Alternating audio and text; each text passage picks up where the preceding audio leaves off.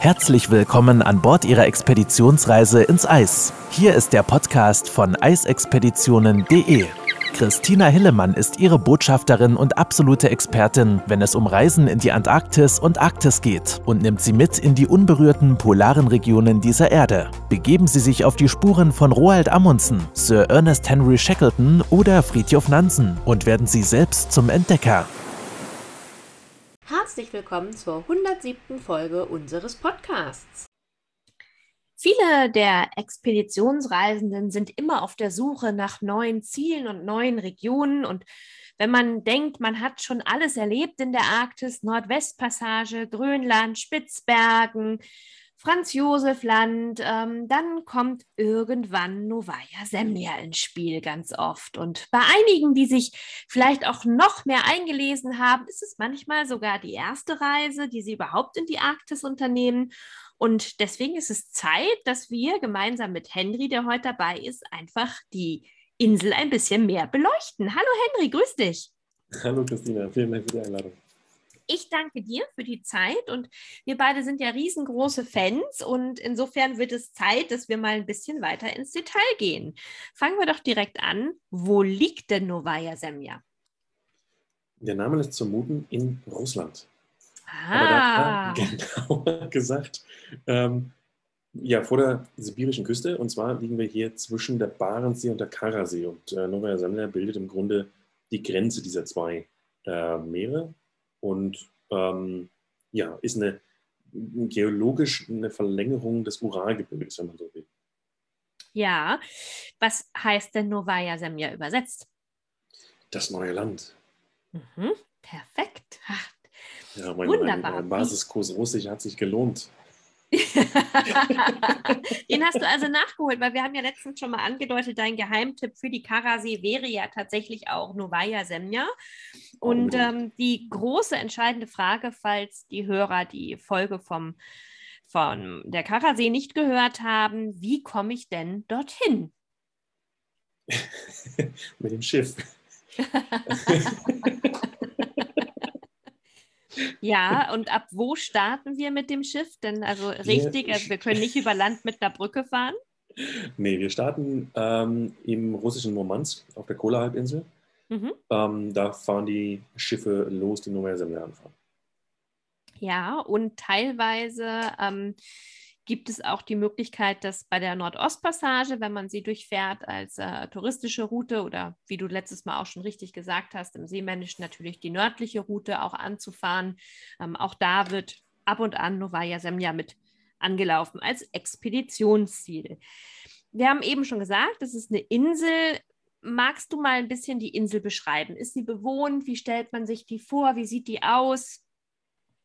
Also erstmal sind es ähm, mehrere Inseln. Novaya Semlja ist nicht nur eine Insel. Ähm, man hat das lange, äh, lange geglaubt, äh, bis man dann festgestellt hat, dass es eine Meerenge gibt, ähm, die sogenannte äh, Matotschkin-Schar.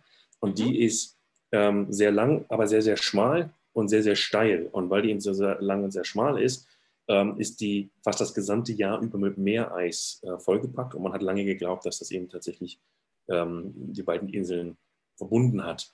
Ähm, wir sprechen also von von zwei großen Hauptinseln. Entschuldigung. Ja? Eine Doppelinsel sagt man ja auch, ne?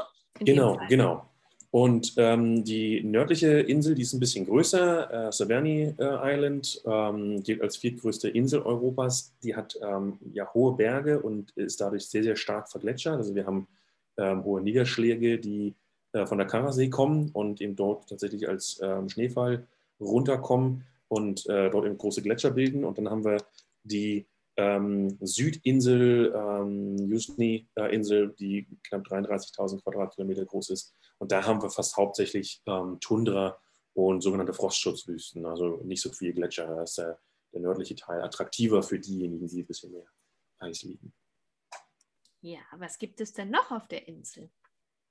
Es gibt ähm, ganz viele Nee, nicht ganz viele. Es gibt einige wenige kleine Fischerdörfer. Es gibt ähm, einige militärische Au äh, Außenposten. Äh, die, der größte Stützpunkt der ähm, russischen Armee in der Arktis befindet sich auf ähm, Novaya Zemlya. Und ähm, ansonsten durchaus das ein oder andere Tier findet sich dort. Ja, es gibt äh, in der Regel relativ viel auch Eisbären. Ähm, das ist ja auch immer wieder ein Thema auf der Insel, richtig? In der Tat, ja. Also, es gibt ja ähm, fantastische Geschichten von Menschen, die dort äh, überwintert haben in den alten Forschungshütten, so, ähm, dass die Eisbären dort tatsächlich äh, ja, sehr neugierig sind, sehr nah rankommen. Ähm, das hat man selten irgendwo anders so dicht. Ja, zum Teil werden doch manchmal auch Eisbären wieder ausgeflogen, wenn sie zu dicht dann dort kommen. War das nicht, ich glaube, vor zwei Jahren auch ein Riesenthema, oder? Ja, in der Tat. Also ist auch eine Frage, ähm, wie hartnäckig die sind und wie viele es sind. Ähm, und dann muss man sich natürlich auch darüber Gedanken machen, dass man die wieder, ähm, äh, dass man die umsiedelt und ein bisschen von der Zivilisation wegbekommt. Du hast eben schon erwähnt, also es ist zum einen natürlich auch äh, das Thema Eis, also Gletscher, die Faszination teilst du ja mit vielen der Reisenden. Das ist ja dein, dein Hauptthema eigentlich immer Eis und Gletscher. Damit kann man Henry stundenlang beschäftigen und man kann sich aber auch von Henry stundenlang damit beschäftigen lassen, sozusagen. ähm, die Frage ist ja einfach auch, was, was ist denn, wenn wir dort ankommen? Warum ist es so spektakulär für die Gäste, beziehungsweise was, was unternehmen wir an einem Expeditionstag auf, auf den Inseln? Also zum einen sind die Inseln ähm, stark zerklüftet. Das heißt, wir haben ähm, durchaus Fjorde dort. Ähm, der Eisschild auf der Nordinsel, der kann bis zu 400 Meter äh, dick werden, was wir ähm, auf anderen Inselgruppen in der Mächtigkeit häufig nicht finden. Ähm, die Gletscher bilden hohe Bruchkanten, die direkt ins Meer reinführen. Äh, das heißt, wir kommen da sehr nah ran. Ähm, da, wo wir die Gletscherbruchkanten haben, haben wir häufig auch noch Überbleibsel von Meereis, wo sich dann eben wiederum äh, Robben ähm, tummeln. Und da, wo wir Robben haben, ist der Eisbär in der Regel nicht weit. Wir haben äh, Walrösser ähm, ja direkt an der Insel, rund um die Insel. Ähm, wir haben viel, viel Historie dort von, der, äh, von, von, dem Zeitalter der Entdeckung ähm, der, äh, der Arktis. Und wir haben tatsächlich Überbleibsel von äh, ehemaligen Außenposten, von, ähm, ja, von, von alten Fischerdörfern. So. All das kommt, zu, kommt da zusammen. Also wir haben tatsächlich eine sehr, sehr große Bandbreite das heißt, wenn wir an Land gehen, bei den Anlandungen und Wanderungen machen, dann ähm, klar, natürlich erleben wir hoffentlich keine Eisbären an Land. Das ist ja das, was wir nicht wollen. Die wollen wir vom Schiff mit Sicherheitsabstand beobachten. Aber wenn wir also an Land gehen, können wir ähnlich wie auf Franz Josef Land teilweise vielleicht auch noch ja, Relikte aus der, aus, der, mm, aus der Historie, aus der Polarhistorie sehen und wir haben auch Eindrücke über die militärischen Aktivitäten? Ja, ähm, sehr begrenzt. Also mhm. man hat da durchaus Überbleibsel, aber die ähm, Russen sind da natürlich wie andere Länder auch sehr ähm, auf ähm, ja, Geheimnisschutz bedacht. Mhm. Also die wollen tatsächlich keine Leute da in ihrer in ihren Militärgebieten ähm, rumspazieren haben. Deswegen haben wir natürlich dann auch ähm, Ranger vom Nationalpark äh, Russischer Arktis mit an Bord. Ähm, die Forschungsstationen, die werden wir äh, dort besuchen. Ähm, wir gehen an Land in, ähm, in, Gebieten wie der Barentsbucht, wo sich vermutlich in, äh, das Grab von, von William Barents befindet, oder haben auch die Möglichkeit, auf ähm, Gletscher direkt raufzugehen. Und das ist natürlich nochmal so ein Highlight wo tatsächlich all diese Faktoren sich zusammenfügen. Ja, also tatsächlich ja, gerade bei den Gletschern, wo man einfach auch nochmal, wenn man mit euch unterwegs ist und sich das von einem Experten wie dir auch nochmal erklären lässt, wie sich die Gletscher verändert haben in den letzten Jahren, dass wir einfach auch da nochmal ein bisschen besser verstehen können, was, was die Klima, der Klimawandel einfach auch ausmacht bei den Gletschern zum Teil. Wenn wir jetzt auch einfach mal abseits der Gletscher, dann gibt es ja auch ein, ein, Stück weit eine arktische Tundra, die ja auch ganz spannend sein kann in den Sommermonaten, oder? Finden wir die dort nicht auch vor? Mit Sicherheit, ja. Und äh, arktische Tundra hat halt immer den, ähm, den großen Vorteil, dass man sich ein bisschen mit der äh, Flora beschäftigen kann, die häufig viel zu kurz kommt, vor allem bei mir, weil ich tatsächlich nicht so der Pflanzenkenner bin. Ähm, aber ich erinnere mich immer sehr, sehr gerne an einen Kollegen, der ähm, auf allen Vieren in, ähm, ja, auf dem Boden unterwegs war und dann. Und äh, ich war es nicht, aber nee. ich könnte es sein. und, und, und, und, völlig äh, in völliger Freude ausbrach äh, und sagte, ich habe einen Baum gefunden, ich habe einen Baum gefunden. Und dann war es tatsächlich eine äh, arktische Birke, die sich dann auf dem Boden entlang geschlängelt hat. Äh, ganz ja. fantastisch. Also da gibt es ähm, in der Tundra natürlich ähm, nochmal ein ganz anderes Spektrum, was wir da äh, sehen können, als das, was wir im, auf der Nordinsel haben. Das ist, ist äh, der Unterschied, wenn Sie, das ist ja schön immer, dass man auch mit unterschiedlichen Guides, mit Expertise und Lektoren unterwegs ist, während Henry praktisch sich für das, was auf 10 Zentimeter Höhe wächst, in diesen knapp, ich sage jetzt mal fast sechs Wochen, die wir überhaupt nur Zeit haben, um zu wachsen, bedingt durch den Permafrost, nicht so viel interessiert, wenn, weil Henry schon immer weiter guckt Richtung Gletscherkante, Polkappe so ungefähr und sagt, da müssen wir hin, da wollen wir hin, da müssen wir uns die Veränderung anschauen sind dann Menschen wie ich zum Beispiel immer noch sehr begeisterungsfähig und, und freuen sich über das, was wirklich in diesen sechs Wochen dort mit aller Macht versucht zu wachsen. Und ja, der, der, der arktische Wald sozusagen eigentlich auch. Und ich persönlich kann das gut nachvollziehen, was dein Kollege da mit der arktischen Birke auch nochmal mit dazu ich gegeben Ich bin da voll bei euch und ich hatte ein ähnliches Erlebnis in, in Grönland, ähm, wo ich Eisbärenwache geschoben habe in, in äh, Westgrönland. Und tatsächlich wir waren relativ spät in der Saison da und dann ähm, setzte der, der Herbst ein. Und die Vielfalt, die wir dort ähm, an Land hatten, die habe ich noch nirgendwo sonst äh, so deutlich gesehen, aber da war tatsächlich der Moment, wo ich angefangen habe, Pflanzen und Blumen zu äh, fotografieren. Habe ich vorher noch nie gemacht in der, ja, in der, in der Arktis noch sonst irgendwo. Tatsächlich, stimmt. Und sie sind auch sehr gelungen. Also muss man ganz ehrlich sagen, es sind, sind schöne Bilder, die du da gemacht hast. Ähm, ich sage immer, in der, in der Arktis oder Antarktis ist es völlig wurscht, was für ein Fotograf du bist. Ähm, das Motiv ähm, macht die halben Miete. Ne? Also man kann da im Grunde keine schlechten Bilder machen. Nein, das stimmt, absolut.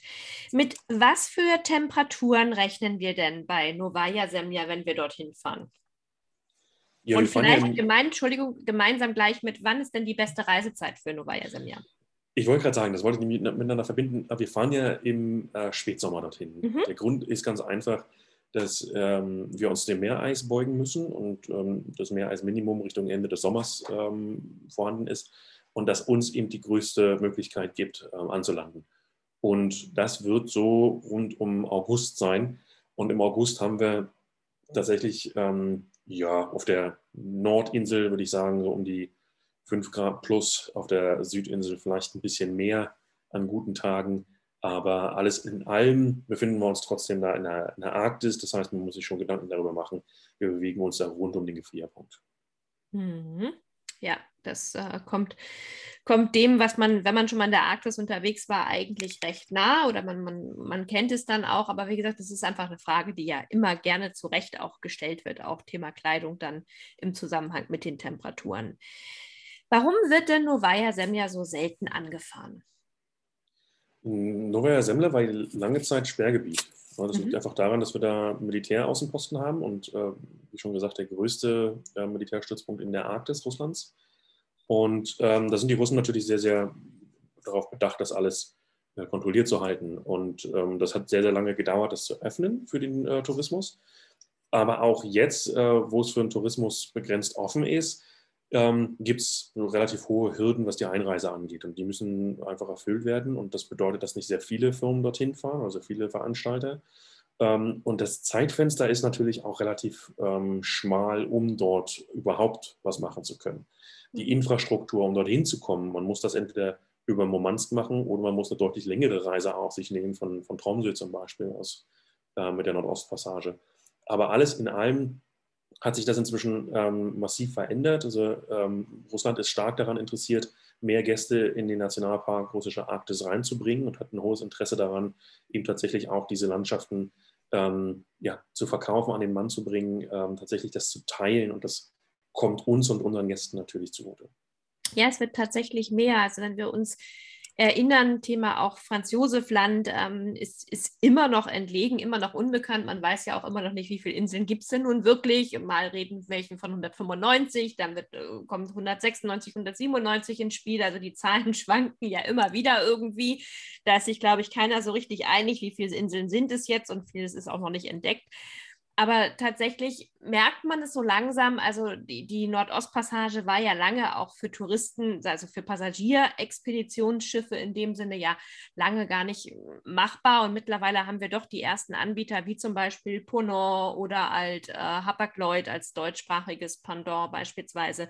Und speziell für Novaya Semlja haben wir ja auch beispielsweise Quark Expeditions als einer der führenden Anbieter für internationale Expeditionsreisen, die dorthin fahren.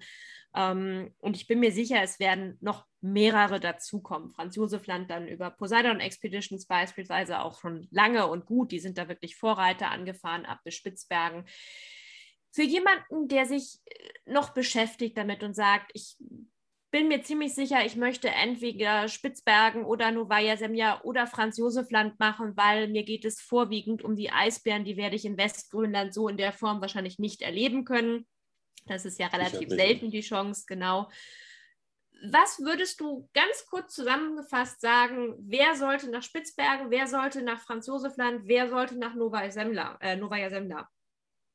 Novaya Semlja, äh, ich fange mal mit, mit Novaya Semlja an. I think, mhm. äh, ich, ich bin ins Englische gerutscht. Ähm, Novaya Semlja hat äh, den großen, großen Vorteil, wir haben eine sehr ähm, flache See auf der Ostseite, die Karasee. Und die bringt tatsächlich sehr viel ähm, marines Leben mit sich in Form von Walen, in Form von Robben, in Form von Walrossern. Und die bringen dann natürlich auch Eisbären mit sich. Die Eisentwicklung, Meereisentwicklung äh, führt dazu, dass wir eben tatsächlich mehr Eisbären auch an Land haben, die sich eben tatsächlich mehr und mehr ähm, auf und um Novaya Zemlya herum sammeln. Das heißt, da haben wir einfach einen, einen großen Überfluss. Ähm, das kann man dort sehr, sehr schön ausleben. Ähm, Franz Josef Land für mich ähm, tatsächlich ein, ein, Hochort der, ähm, der Historie, also für, für Polarforschung. Das ist wirklich so ein, so ein Gebiet, da fahre ich gerne hin, um über Polarforschung zu sprechen, über Arktisforschung. Auch hier haben wir ähm, natürlich ein, ein tolles äh, Wildtierleben, nicht so ähm, in der Zahl in der Masse wie ähm, Novaya Semler, aber tatsächlich trotzdem recht intensiv. Allerdings die Eisbärpopulation hier teilt sich äh, Franz Josef Land mit Spitzbergen. Die befinden sich ja immer zwischen, auf dem Eis zwischen den äh, beiden Inselgruppen. Und dann kommen wir eben tatsächlich zu Spitzbergen. Spitzbergen für mich ähm, für, ist so der, der, gute Einstieg in die Arktis, sag ich mal. Ne? Also wir kommen relativ schnell und einfach hin, ähm, ohne Probleme. Ähm, wir können eine relativ kurze Tour machen, sehen aber eine ganze Menge dort. Ähm, auch dort eine gute. Visum. Wir brauchen kein Visum, genau. Wir haben eine gute Mischung aus äh, Geschichte und Tierwelt. Ähm, man kann tolle Aktivitäten dort machen. Also alles in allem finde ich, Spitzbergen ist für Einsteiger und wer schon mal auf Spitzbergen war, kann dann gerne weiterreisen Richtung Franz Josef Land oder Neuer Semmel.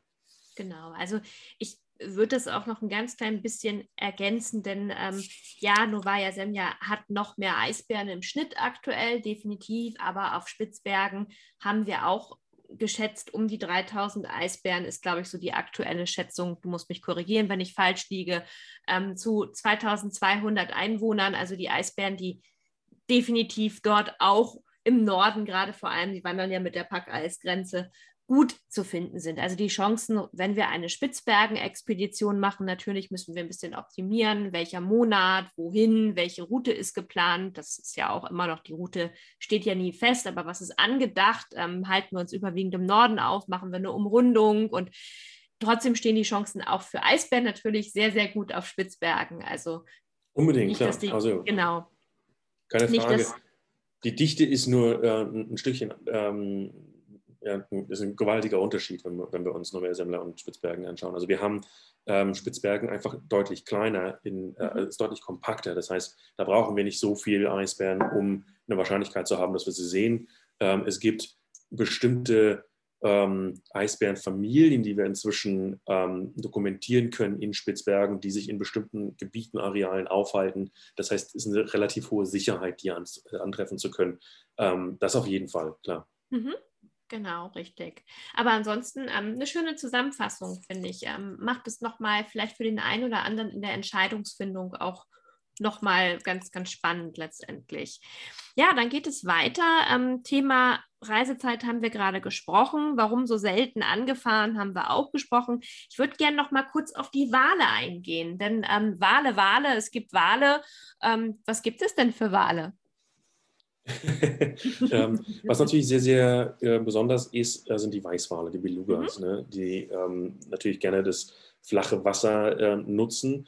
Und ähm, da haben wir gerade an der Ostküste Novaya Semles ähm, sehr, sehr viele Möglichkeiten, die ähm, Weißwale antreffen zu können, die wir auch, ähm, aber eben halt deutlich weniger in Spitzbergen finden können. Es gibt eine Orca-Population, die sich in der Gegend aufhält und die natürlich auch ähm, ja, für viele immer noch so ein Highlight sind, ähm, sich anzuschauen. Wir haben die Möglichkeit, ähm, die größeren Bartenwale anzutreffen. Und hier sprechen wir ja insbesondere von, von äh, Finn, Seiwalen und Blauwalen, die tatsächlich eher auf einem offenen Ozean anzutreffen sind. Aber dadurch, dass die Karasee eben ähm, relativ ähm, gut geschützt ist, haben wir die Möglichkeit, die dann durchaus mal auch ähm, vom, vom Schiff aus sehen zu können ja, ich glaube, mhm. das ist von, von den Wahlen her ein ganz guter ähm, Umriss. Ganz guter Überblick, ja. Vielen Dank. Henry, wir haben heute, glaube ich, ganz, ganz viel über Novaya Semja in Kürze gelernt. Es soll ja auch immer sein, dass man so ein bisschen Lust hat oder sich mal informieren kann, ist das wirklich das Richtige für mich oder nicht. Also nochmal einmal zusammengefasst, wer fährt auf eine Expeditionsreise nach Novaya Semja? Totaler Arktis-Fanatiker. Arktis-Fanatiker, die vielleicht schon die Erfahrung gemacht haben mit Spitzbergen und ähm, jetzt noch etwas Entlegeneres sehen möchten. Thema Gletscher, würdest du sagen, dass es ein Unterschied ist? Gletscher auf Spitzbergen, Gletscher Novaya Semja? Ich glaube, ja. Also für mich tatsächlich Novaya Semla nochmal ein, ein Stück eindrucksvoller. Mhm. Okay.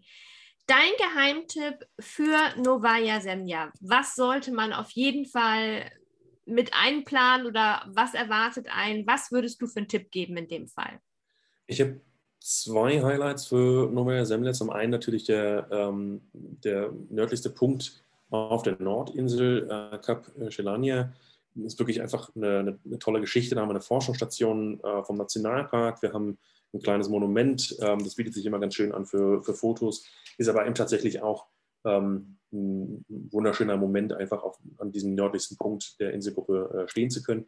Und das andere ist ähm, die Bucht, die ähm, vom Inostranzev-Gletscher geformt wird. Wir haben da eine, eine sehr, sehr schöne Gletscherfront. Ähm, Subjekturen bieten sich dort an.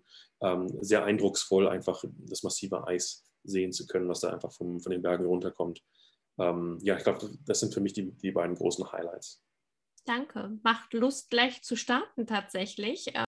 Vielen lieben Dank, Henry, für deine Zeit und für die Erläuterung zu Novaya Semja. Und ähm, ich bin mir sicher, wenn man sich vorher vielleicht noch nicht damit beschäftigt hat, jetzt ist es definitiv bei einigen präsenter als vorher.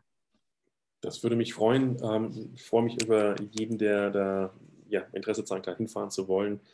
Ähm, vielen Dank für die Einladung danke dir und ich danke den Hörern und ähm, wünsche Ihnen erstmal alles Gute und bis zum nächsten Mal. Wenn Sie mehr zu den einzelnen Reisen erfahren möchten, besuchen Sie www.eisexpeditionen.de und hören Sie auch beim nächsten Mal wieder rein.